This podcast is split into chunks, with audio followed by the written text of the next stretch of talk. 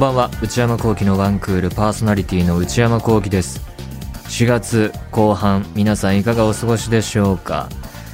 東京の天気は春いい気候続いていて本当に過ごしやすいんですけどね。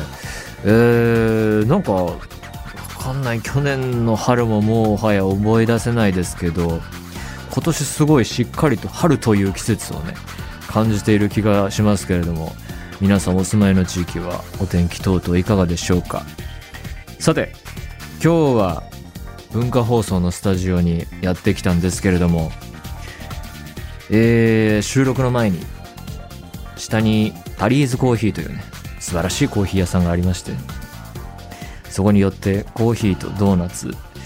を買って収録の前に食べて飲もうと思って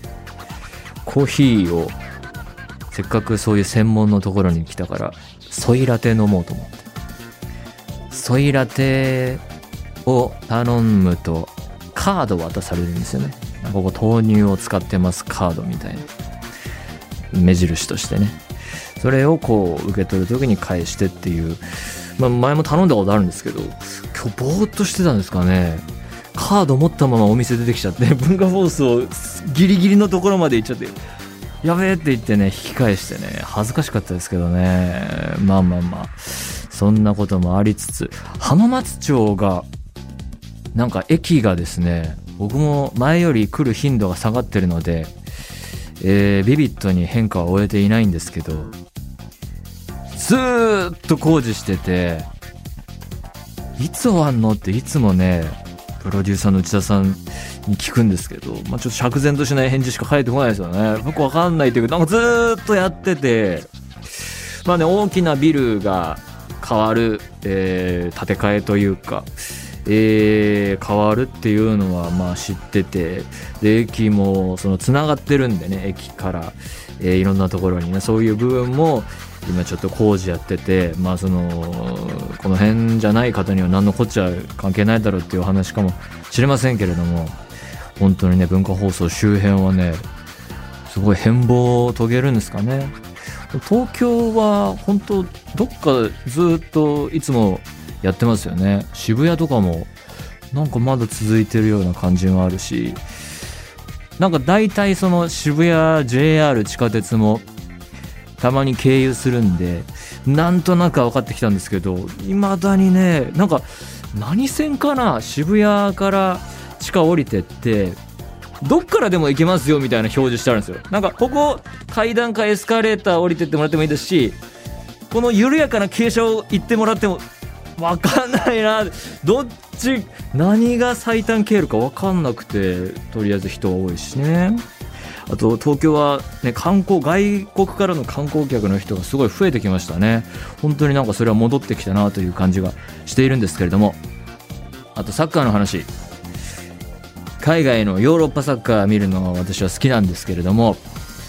えー、そちらの方が、えー、リーグも終盤に来ましてクライマックスが近づいてきていてまあ海外サッカーヨーロッパサッカーのクライマックス、えー、大きなものの一つといえばやっぱりチャンピオンズリーグっていう大きな大会があってみんなその選手とかもねワールドカップとチャンピオンズリーグで優勝を目指すっていうのがキャリアの高め方としてね、えー、代表的なものなんですけれどもまあその各国主要リーグのえー、前年のリーグでいい成績1位から4位までとか1位から3位までとかのチームが、えー、集まって、えー、普通上のあの各国のリーグとは別に並行して、えー、リーグ戦やってトーナメント戦やってっていうのがチャンピオンズリーグで、まあ、そこでナンバーワンになったら、まあ、ヨーロッパのね、まあ、ひいては世界といっても、まあ、その後また大会あったりしますけれどもまあ一番強いんじゃないのみたいな。大会なので、まあ、サッカーファンはみんなそれを追いかけているんですけれども、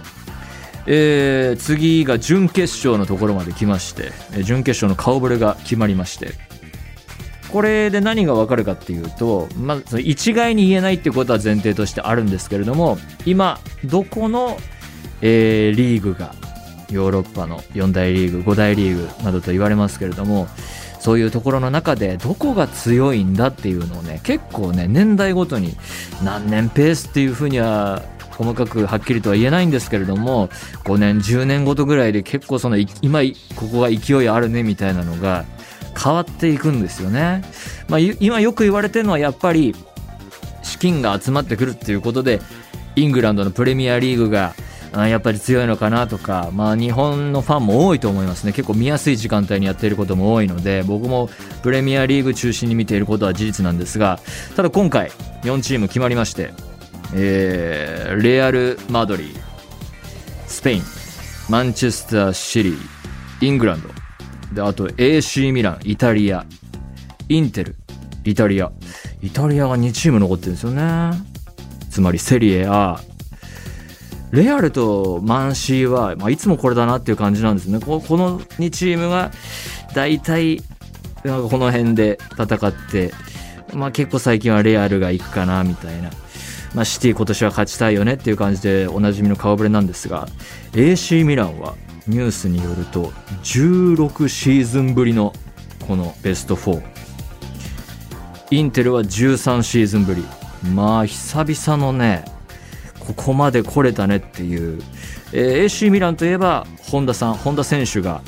えー、前言いましたね。インテルといえば長友選手が在籍してましたね前に。そういうチームが久々にベスト4までたどり着いたっていうことで、まあ、セリエ A を追っているファンの方々はねこれ今年はねめちゃくちゃ盛り上がってると思うんですよね。セリエ A は例えば中田英寿さんが華々しく活躍されていたあのヨーロッパの舞台での時はもう世界ナンバーワンリーグって言われてたということですから僕はその時あの子供の頃であのヨーロッパサッカー見る趣味がなかったのでなんとなくこうニュースでやってるなくらいだったんですけれどもその時はねセリエ A ナンバーワンでそこで活躍するなんてすごいねっていうことだったんですがまあそこからセリエいろんなことがありましてこれ歴史調べるといろいろ面白いんですけれどもまあ他のあのスペインだったりレアルバルサイングランドプレミアそしてブンデスの時代も確実にあったのでドイツの。そういうこと比べるとちょっとこう一歩下がるかなという時代が続いていたんですがちょっとね復権と言っていいような結果がとりあえずベスト4の陣、えー、な顔ぶれを見るとこれセリエ A はもうもうちょっとね見なきゃとかナポリっていうチームもね、えー、今年めちゃくちゃ強くて、あの、ここに上がってくる寸前のところまではいたので、セリエ A が面白いのかなちょっと見なきゃかなと思いつつ、えー、チャンピオンズリーグを楽しみに、えー、やっていこうと思います。それでは内山昂輝のワンクールスタートです。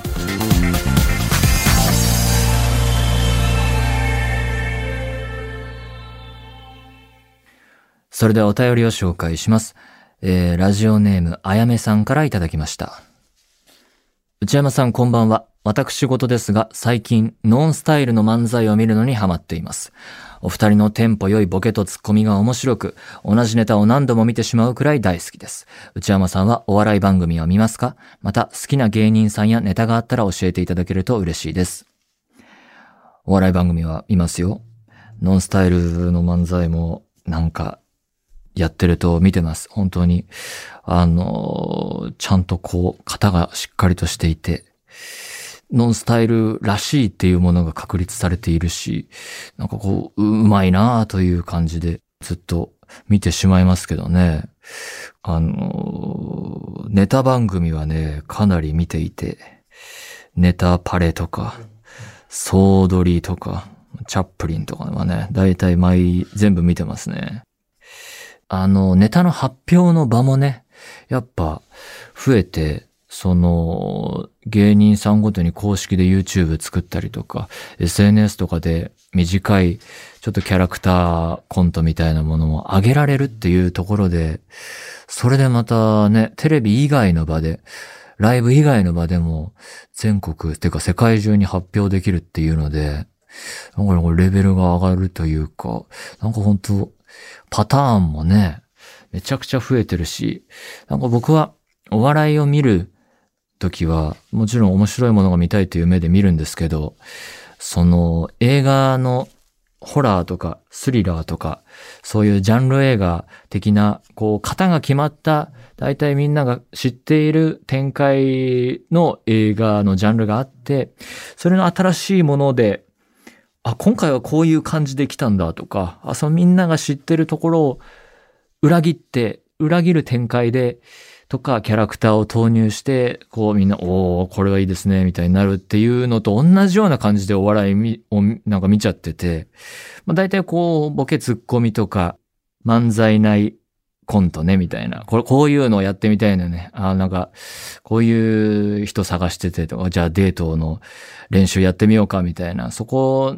に入るんだなっていうのも型として見て、あ、型入って、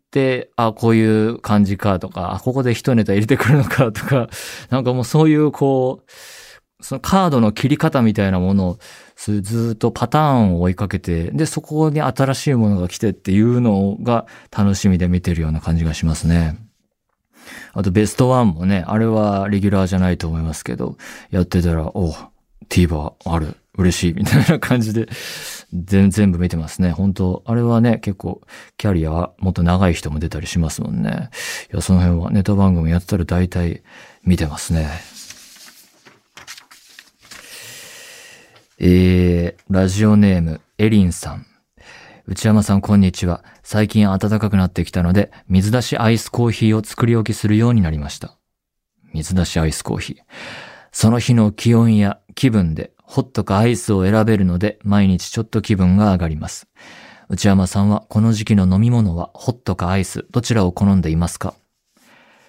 平和な質問ですね。水出しアイスコーヒー、いいですね。風流ですよね。4月の飲み物は、まあ、どっちもですかね。全然、あの、朝時間があったら、コーヒーあったかいの入れることもありますし、えー、暑いなっていう日は、あの、アイスコーヒーコンビニで買ったりもしますし、うーん、ただ、夏、本当にもう、えー、暑い時期に入ると、もう大体こう一日の飲み物の消費の大半がアイスコーヒーか麦茶かみたいな、麦茶ばっかり飲んでるなっていう日がずっと来るので、それ以外の季節は違うものを飲もうかなと思うくらいですかね。コーヒーとかもずっと飲んじゃうので、この間友達が、から LINE でコーヒーマシーン、なんかこう、エスプレッソとかカフェラテも飲めるようなコーヒーマシーン買ったことを写真付きで自慢されたんですけど、いいなと思ったんですけど、そんなにエスプレッソまで飲めるものを家に置いてしまったら、もういよいよカフェイン取りすぎてずっと飲んじゃうのかな、じゃないかなと思って、ちょっとそれもあって、買うのを踏みとどまってるくらいね、コーヒーとかは飲んじゃいますね。うん、そんな感じで、なんとなくの気分で選んでいます。ということで、皆さんからのお便り引き続きお待ちしています。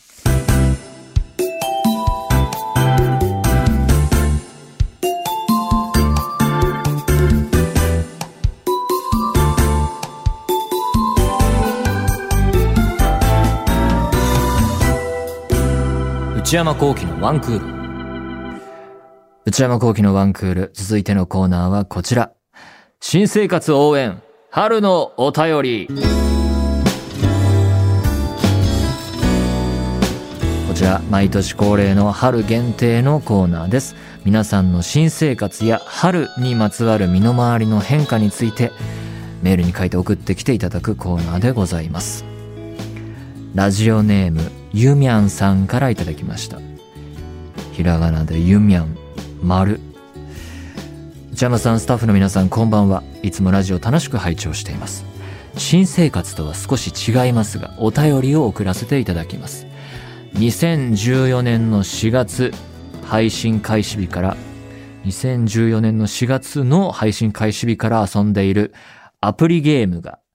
今年の5月でサービス終了を迎えます。うん。アプリゲームなので、いつか終わりが来る。というのは頭では分かっていても、9年という年月は自分にとってとても大きいです。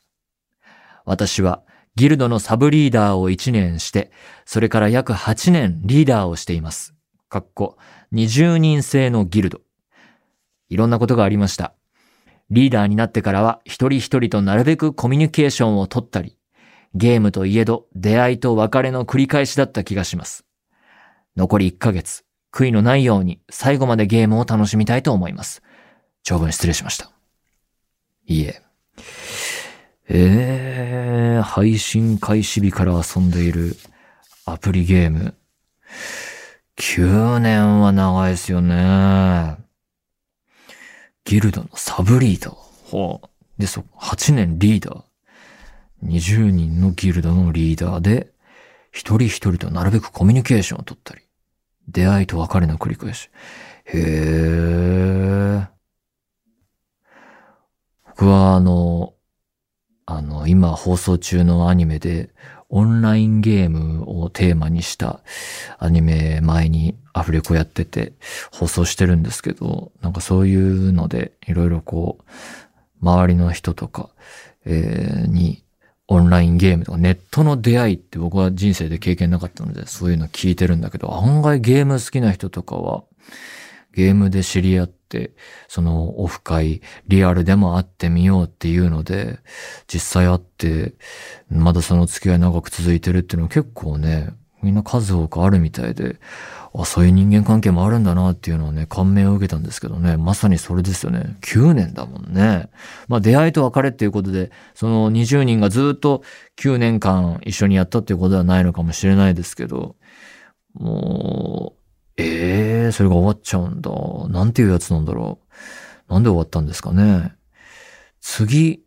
その切り替えがね、なんか他のゲームをに移るのか、またアプリゲームとは全然違う趣味を持つのか、ちょっとロスは来そうですよね。うーん、9年もやるものとか通うものとかなかなかないですもんね。まあ最後まで、とりあえずは今年の5月ということで、もうちょっと遊べるということなので、精一杯楽しんで、次ね、なんかハマれるものがあるといいですよね。ラジオネーム、さきおさんからいただきました。私の勤めている会社で春から変化があり、それが新しいなぁと個人的に感じました。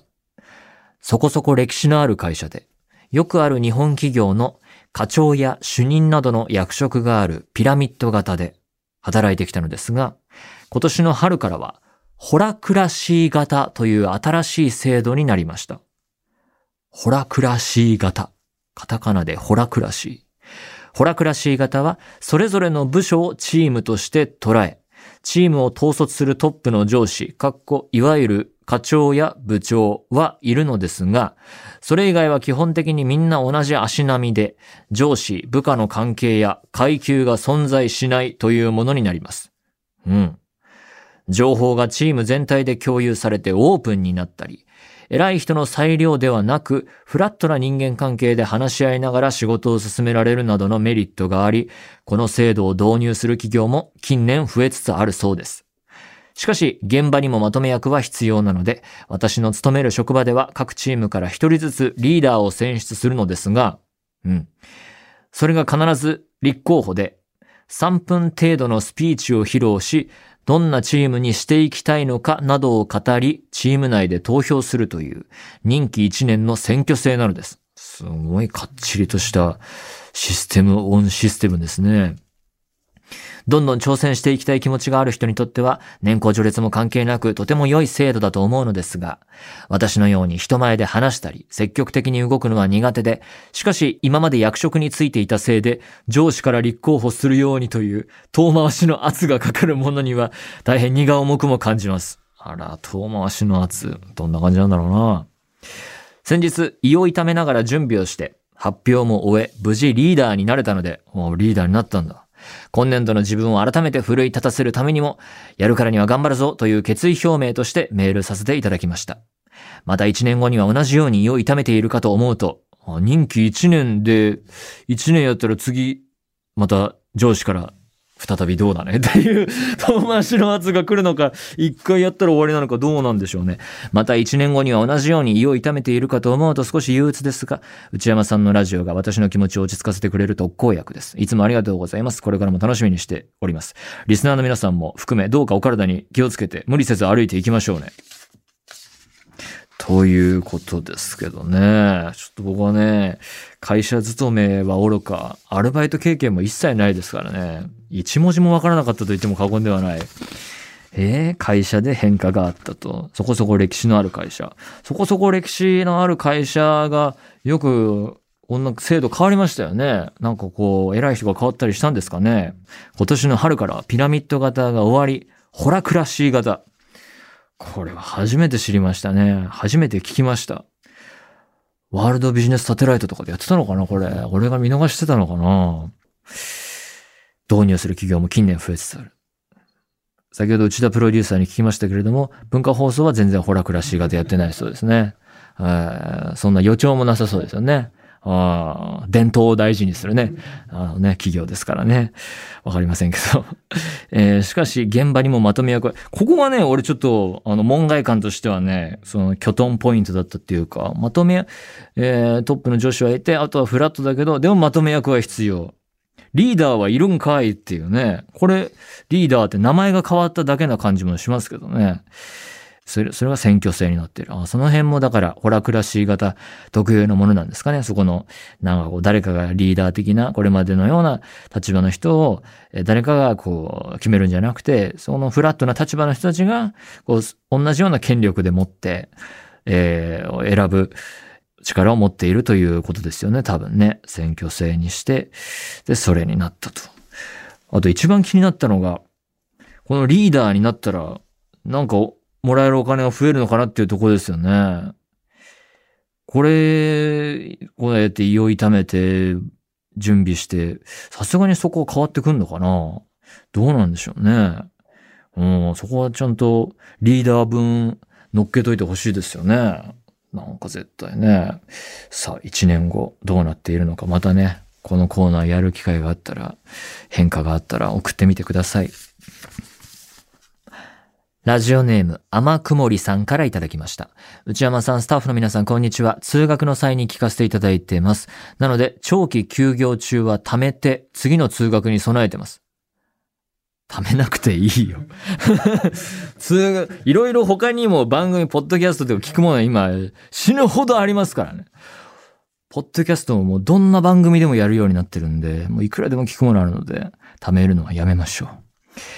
新生活というほど環境が変わるわけではないのですが、大学での授業がリモートから対面形式へ移り、私にとってとても大きな変化だなと思いメールさせていただきました。私は今大学4年生ですが、入学してからずっとリモートで授業を受けてきました。そうか、3年、2、3、4ってことか。うわー、1年生からずっとか。しかし、今年度からはほとんど全てが対面での授業となりました。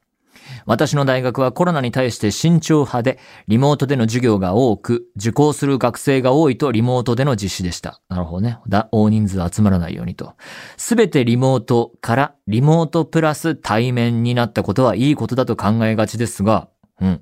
対面形式とリモートでの授業が一日の中でどちらもあると、はあはあ、大学で出席した後、大学の中でリモートを受けるという状況ができるので、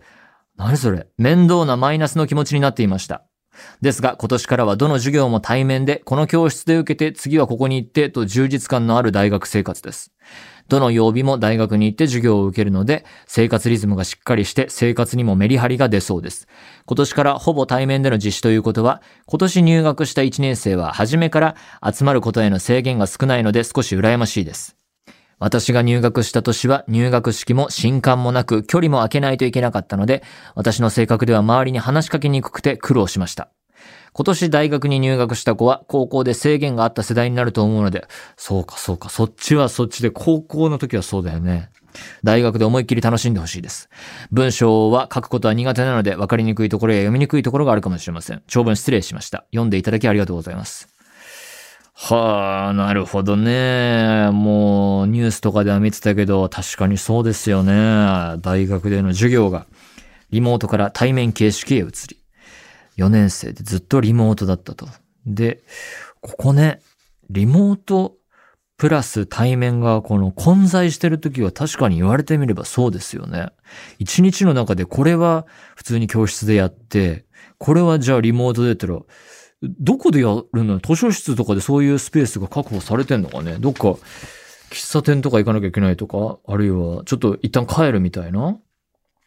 で、でも今年からはどの授業も対面で、この教室で次はここに行ってと。まあそうですよね。まあ、制度としてはわかりやすいですね。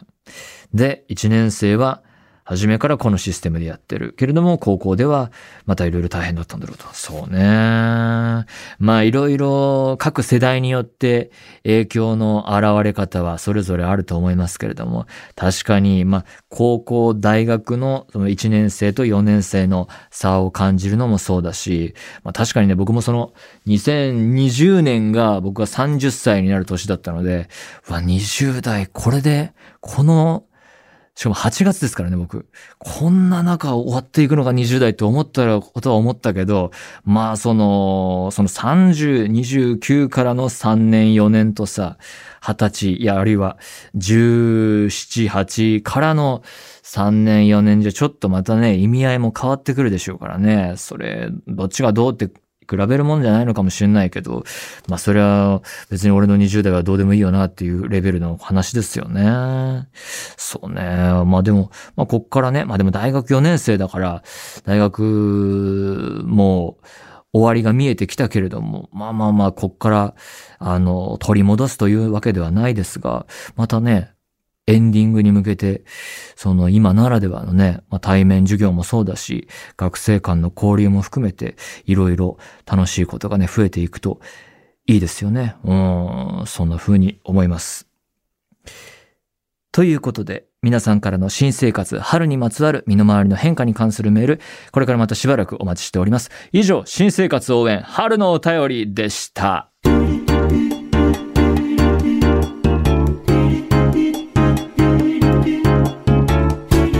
内山幸輝のワンクール。